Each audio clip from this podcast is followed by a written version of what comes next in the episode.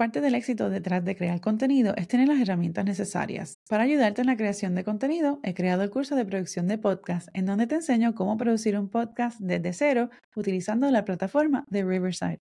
Aprende cómo desarrollar el concepto de tu podcast, cómo grabar y editar dentro de la plataforma para así publicar tu podcast y reutilizar el contenido para promover tus episodios en las redes sociales. El curso de producción de podcast está disponible en skillshare.com o también puedes visitar el enlace disponible en las notas del episodio. Y ahora continuamos con el episodio de hoy.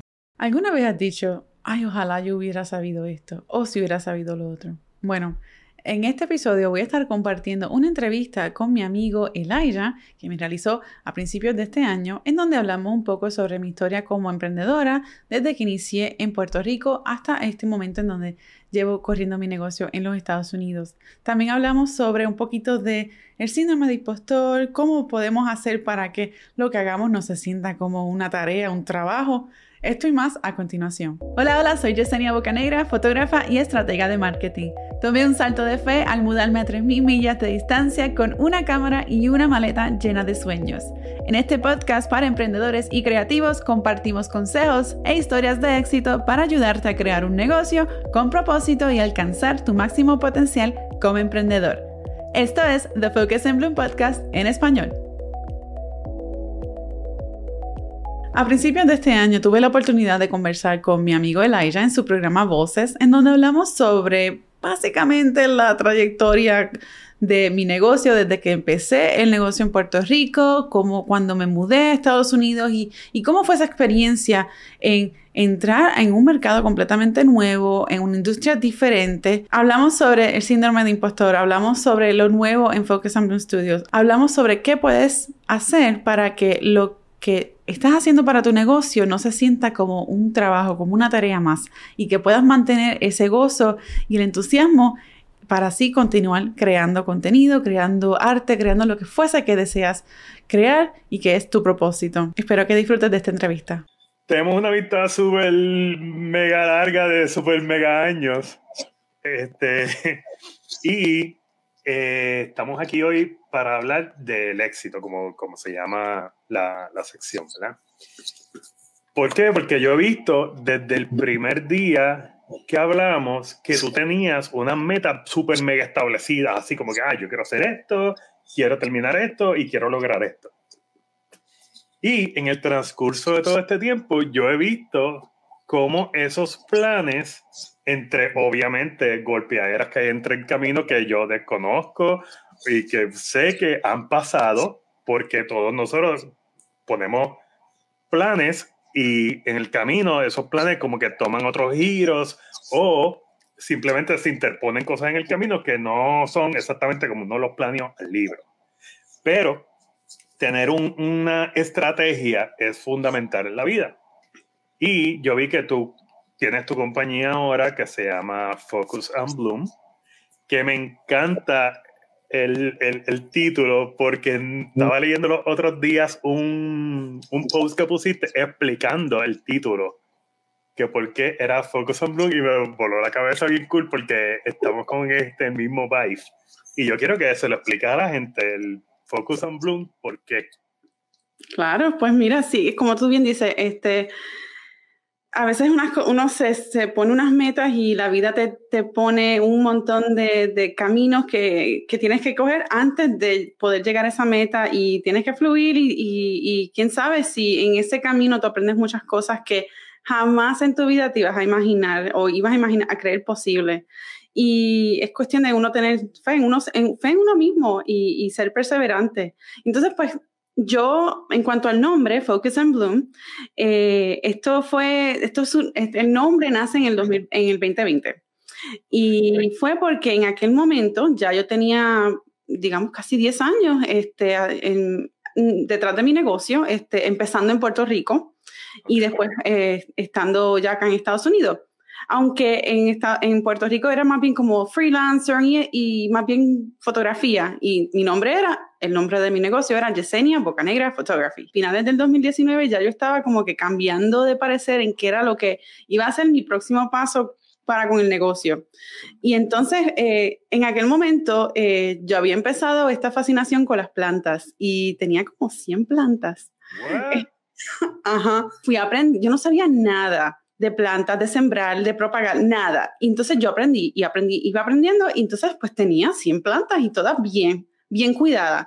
Y entonces yo me di cuenta que para que una planta, sea una flor, lo que sea, eche una flor o una hoja, necesita concentrar la energía en una área para que entonces florezca pues yo quería, ah, yo, yo quería como que hacer una mezcla con fotografía, que era lo que yo siempre eh, había hecho, y con las plantas, pero no quería un nombre específico de plantas porque eso no es mi negocio.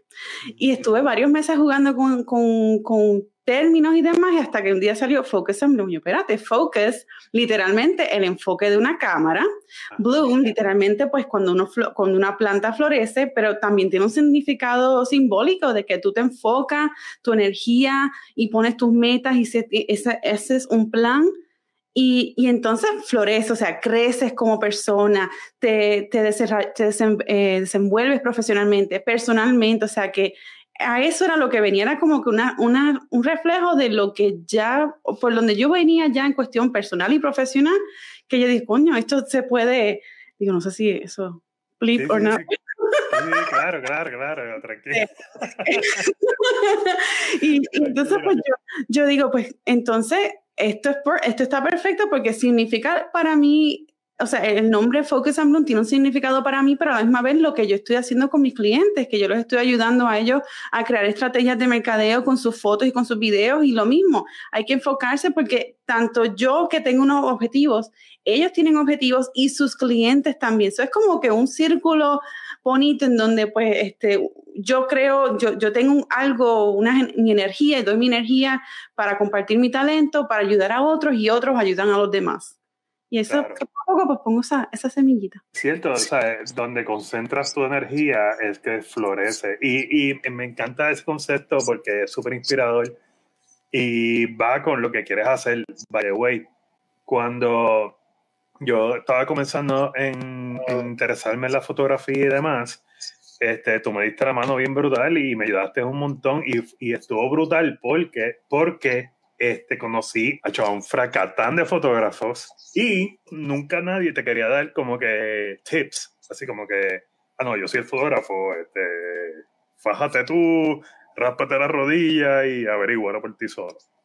En el caso tuyo fue súper diferente porque no solo conmigo, sino con, también con los maquillistas que estaban trabajando con nosotros, con los modelos, ¿sabes? con la gente que, que aguantaba el reflector, siempre se llevaba un conocimiento tuyo. O sea, era algo como que, mira, lo puedes hacer de esta forma y va a salir mejor. O sea, era esta cuestión siempre de ayudar.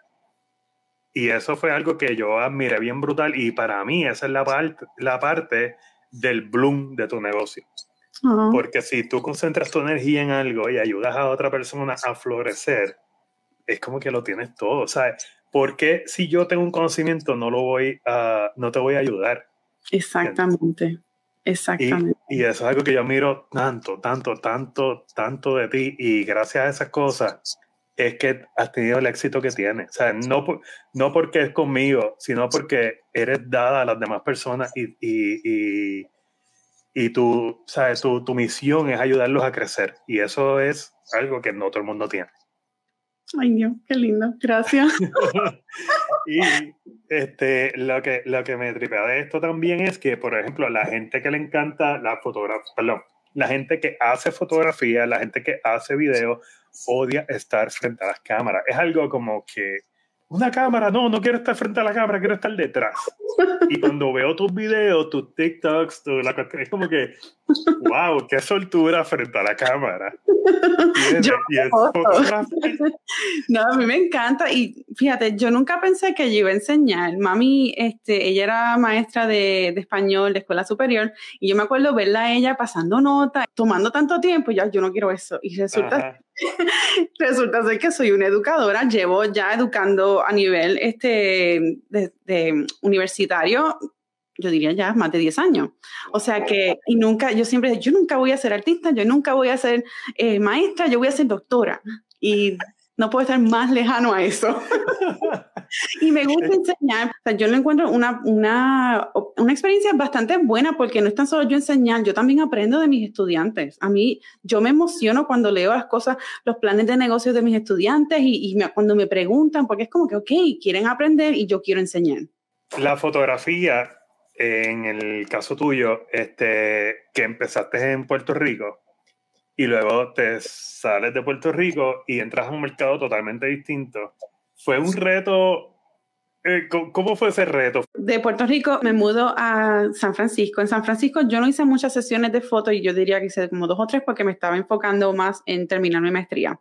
Pero aún así pues conseguí uno que otro guisito y y entonces, cuando, pero cuando me mudé acá a Carolina del Norte, ya 10 años, a finales de este año, ahí es donde yo formalizo mi negocio y empiezo mi plan de mercadeo y todo lo demás. Y entonces ahí como que la cosa cambia, porque aquí en esta área, ¿cuántos fotógrafos no hay aquí? hay un montón. pero sin embargo, yo siempre conseguía clientes. Y yo creo que, o sea, es una combinación de varias cosas. Primero, tú estar, sentirte seguro de lo que tú estás produciendo indistintamente si estás empezando o si llevas 20 años haciéndolo. O sea, si tú estás inseguro, vas a proyectar esa inseguridad.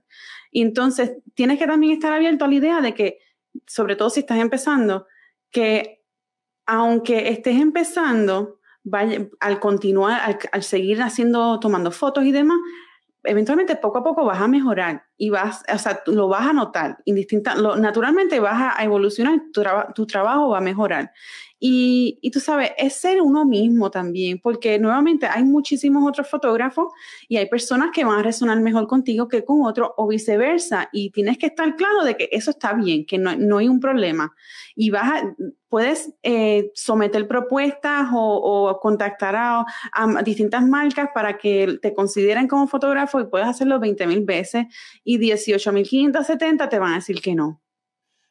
Exacto y va a haber alguien que te va a decir que sí con esa persona o esa compañía, esa entidad, te va, vas a resonar y vas a poder crear lo que sea que tengas que hacer, una sesión, una campaña, lo que fuese. Pero, pero sí, o sea, hay que a veces, y digo, me pasa todavía, hay veces que uno se siente como que inseguro de, ay, pero mi trabajo no es bueno, o ay, pero es que aquí es mejor. Eso y, le pasa a un montón de gente, incluyéndome. Sí, o sea, es, eso, eso es como que el imposter syndrome que viene, hay que dice, jaja, viene detrás de ti y te dice, trabajo no funciona. Mira, yo he escuchado eso tanto, el síndrome del impostor. Definitivamente tenemos que enfocarnos y, mirar, eh, y mirar las cosas buenas, porque cuando ese síndrome entra, es como que, mano, o sea, te bloquea de una forma, de una forma brutal y tú no crees en nada de lo que estás haciendo.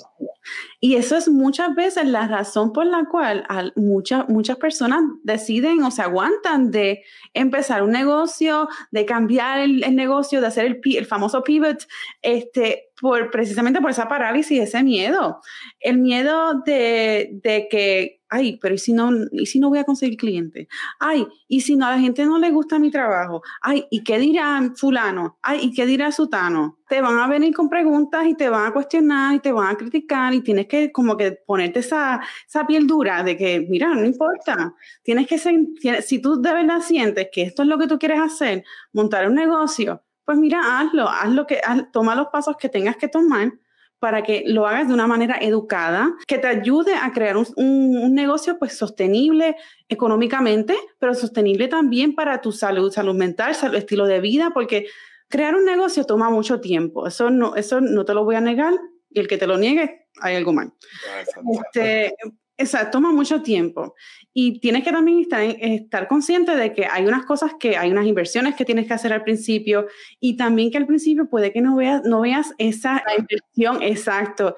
Y, y, mira, eso puede pasar y sobre todo, y también en la fotografía hay temporadas altas y hay temporadas bajitas. Tienes que estar bien consciente de que, ok, lo que estás haciendo, lo estás haciendo por una razón en particular, que tienes un propósito, que, que tienes una estrategia en mente y que si esa estrategia resulta que pasa una pandemia, que nadie lo estaba contando con ella, pues tienes que entonces tomar un momento, revisar qué puedes hacer para seguir hacia adelante. Exacto. Y, y, está brutal dar ese paso de, de, fe. Porque ¿Sí? un paso de fe, porque tú no sabes qué hay al otro lado. O sea, tú no sabes si tú, tú tienes la, la, la, la, esperanza y casi ¿verdad? La, la fe de que todo te va a ir bien Pero también uno tiene esa cuestión de duda de que, ya, y si, y si no. Y si no. Y eso... Ese, ese si no es terrible. Sí, y sobre todo, eh, eh, o sea, por ejemplo, el, el IME de Puerto Rico, pues es bien grande, o sea, eh, es mi, fue mi vida, toda mi vida yo nací y me crié en Puerto Rico y, tenía un trabajo, tenía amistades, todo, y es como que, ok, tomar ese, tal, ese salto tan grande de fe, de voy a dejar todo lo que yo conozco por, por continuar algo y a ver qué pasa, es grande. Sí, definitivo. Y a veces no tiene que ser tan grande como que salir de tu país, a veces puede, decir, puede significar dejar tu trabajo para empezar otro o dejar tu trabajo para empezar un negocio. Sí, es, el paso, esa, ese paso de fe, esa, ese, ese brinquito de un lado a otro, es, da un terror. Y por eso mucha gente no se mueve, eso paraliza.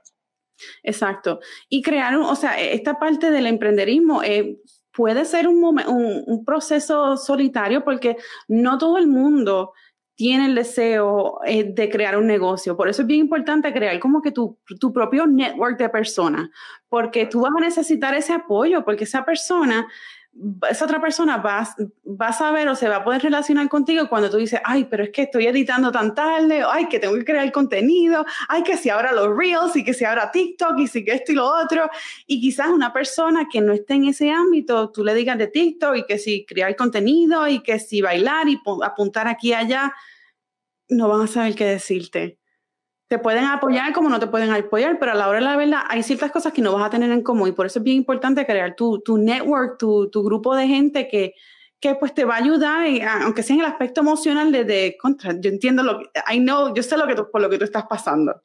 Hay veces que uno hace algo, como por ejemplo la fotografía, este, o alguna película o whatever, y cuando eh, la, la hace al principio, es como que con una pasión bien brutal porque estás creando arte y todo lo demás. Una vez entran clientes y exigencias y todo lo demás, deja de ser como que esta cuestión de arte para volverse un trabajo. Mucha gente no sabe separar eh, una cosa de la otra y dicen, ok, ya se volvió trabajo, ya le perdí la pasión, bla, bla, bla.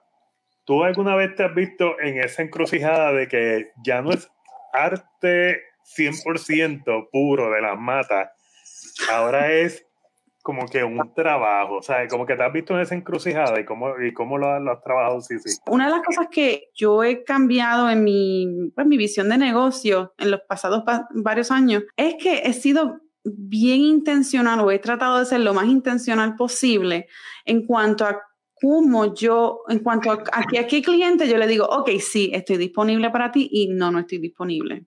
Eso, este, sobre todo en ejemplo de fotografía de boda, siempre hay alguien que se va a casar. So, siempre va a haber esa necesidad. Pero tú no vas a conectar con todas las, todas las parejas y viceversa.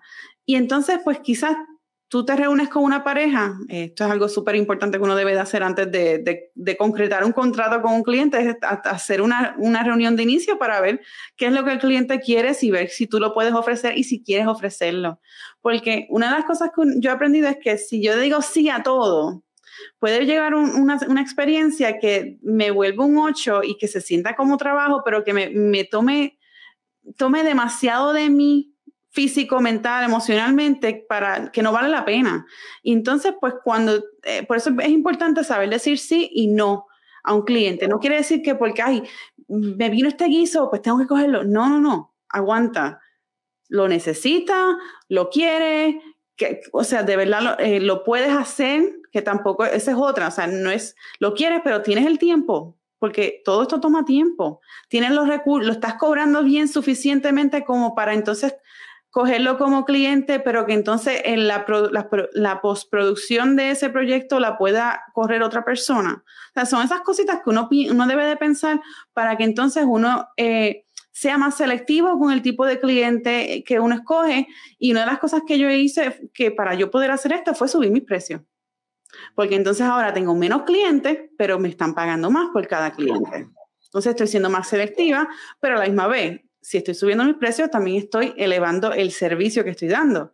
pero al eliminar, al reducir la cantidad de clientes, eso me da más, más tiempo para entonces yo crear una experiencia de cliente que de verdad valga la pena y que, que equivalga a un, un costo más elevado.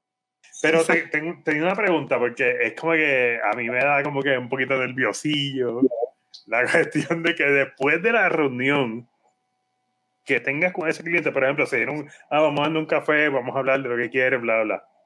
Después de ahí, yo me siento atrapado, yo no me atrevo a decirle que no. Porque ya como que conectamos, ya nos miramos los ojos. es como que, es como que no me atrevo a decirte, mira, bro, lo que tú quieres, no. ¿Cómo tuviste ese primer paso? Yo respiré profundo.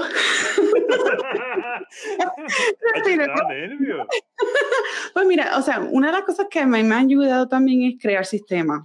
Eh, dentro de los sistemas, y esto es este, sistemas en donde pues me ayudan a mí que si alguien me, me contacta en la página web para un, un, servicio en particular, pues yo tengo ya como, yo le llamo un welcome package, que es como mini, una mini revista que yo diseño con este, una explicación de, de quién soy yo, los servicios que yo hago, los costos y todo. Eso es como que una primera fase en donde yo el cliente me contacta y yo le respondo con este email y este, este mini paquete de información donde ellos pueden ver. Y entonces ahí, pues, esa es una forma para yo decirles a ellos, ok, para que ellos sepan si ellos pueden eh, eh, costear mis servicios o no. O si, digamos, están, quizás pueden costearlo, están más o menos, pero aún están interesados y quieren ver si yo puedo trabajar con ellos algún tipo de presupuesto o algún plan de pago. Entonces, en ese email o en esa comunicación inicial, yo siempre tengo un, un link a mi calendario donde las personas pueden eh, concretar una, una llamada, videollamada de, digamos, 15 minutos, 15, 20 minutos, donde yo les, yo les explico un poco más sobre lo que sea que ellos están interesados en, en contratarme como servicio y, vuelvo y les explico otra vez los costos. ya a este punto ellos debieron de haber visto los costos. Ahora, lo más importante aquí es que te sientas seguro de que si tú vas a cobrar 5 mil dólares por una boda, estás seguro de que vas a cobrar 5 mil dólares. Que no diga, ay, pero si mi cuñado lo puede hacer por mil dólares. Ok, hay personas que me, se han acercado a mí y me dicen, mira, ok, este es el presupuesto que yo tengo.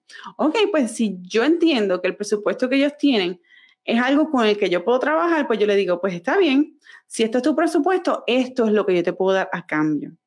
So, no estás reduciendo tu costo, estás trabajando con el cliente, le estás dando un servicio, pero aún así estás asegurándote de que ese, esa inversión que ellos están haciendo en ti te ayude a continuar eh, creciendo o, corriendo un negocio sustentable económicamente y tú también, o sea, sustentable en todos los aspectos que, que puede implicar eso. Entiendo que lo más difícil es trabajar con clientes que no tienen apreciación y piensan que su idea es buena. Eso es verdad. Eso es muy cierto. Y a mí me pasó mucho cuando yo empecé mi negocio en Puerto Rico, que era de diseño gráfico. Este, yo, si, por ejemplo, yo presentaba algo o decía, mira, esto, te salen tanto, ah, pero si mi sobrino puede hacerlo y tiene cinco años, ok, pues que lo haga el otro, que lo haga el sobrino. Claro. o sea, eh, en todo esto, pues uno tiene que, uno desarrolla como una forma de cómo pues, reaccionar y, cómo comunicar lo que uno tiene, el mensaje que uno, cómo comunicar con, con, el cliente, sobre todo si es un cliente complicado. Tú te amparas en, en lo que tú, tú como profesional en tu área lo que entiendes que sería mejor. Y siempre, y la forma en que lo debe, se debe de comunicar debe ser como que siempre poniendo el cliente primero, o sea, poniendo el propósito, de, el objetivo del proyecto con el cliente. No es porque yo, yo soy experta, porque yo tengo este grado en, en diseño, no, no, no, es porque si lo que tú estás buscando es eh, promocionar tu, tu, línea nueva de, de ropa, pues entonces este esta alternativa favorece por A, B, C, D. Versus esta, pues tenemos, eh, eh, o sea, puedes decir, mira, eh, me gusta la iniciativa o podemos quizás modificarla un poco.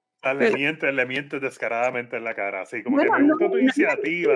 De la vuelta. Y no, no, es mentir, porque tú no sabes, no sabes exactamente qué es lo que el, cliente te está presentando. Quizás el cliente tenga una idea este, y tú digo, que no, sí, pero vamos a hacer esto, que, que vamos, a, vamos a darle un tweak, vamos a, modificarlo un poco para que entonces pueda funcionar. Porque a mí a cada rato me, me vienen con ideas y yo le digo, ok, esto me gusta, pero mejor para poder llegar a esto, pues vamos a tratar esto, esta forma o vamos a modificarlo de esta otra forma. O sea, no, tú como profesional no es cerrarte a de que lo tuyo es final y firme, sino que también tienes que estar abierto al proceso creativo y quizás el cliente no sabe cómo explicarte lo que quiere. Porque eso puede ser otra. O sea, tú eres el profesional. Si yo te digo, yo quiero un bokeh en esta escena con la persona aquí y, y en el fondo tengo lo que sea que la, el, Romeo en el fondo, no sé. Este, o sea, yo te digo de eso y tú sabes, porque tú tienes el conocimiento técnico, pero entonces esta persona no lo tiene. No sabe exactamente cómo comunicarse lo que, lo que está visualizando. Entonces ahí está, está de tu parte, ahí está de ti como profesional el ayudarlo a, a, a, llevar esa idea en, a una realidad, sea cual fuese. No lo estás descartando del todo, le estás dando la eh, validez a, su idea, a su input. Y, y mira, quizás no funcione para ese proyecto, pero puede funcionar para otro. Como profesional, tienes que estar abierto a, a ese back and forth de, de ideas porque pues es un proceso creativo. Elijah, gracias mil por la oportunidad de compartir un ratito contigo y con tu audiencia y a todos ustedes. Espero que les haya sido de agrado este episodio. Les recuerdo que tenemos el episodio bono en donde continuamos la conversación, Elijah y yo, y estamos hablando sobre las nuevas tendencias de marketing y un poquito también sobre qué pasos tomar al momento de lanzar un producto. Espero que hayas disfrutado de este episodio. No olvides visitar las notas del programa en focusfamilypodcast.com o bien las notas del episodio disponible en esta plataforma si nos estás escuchando en audio o bien en YouTube. Hasta la próxima.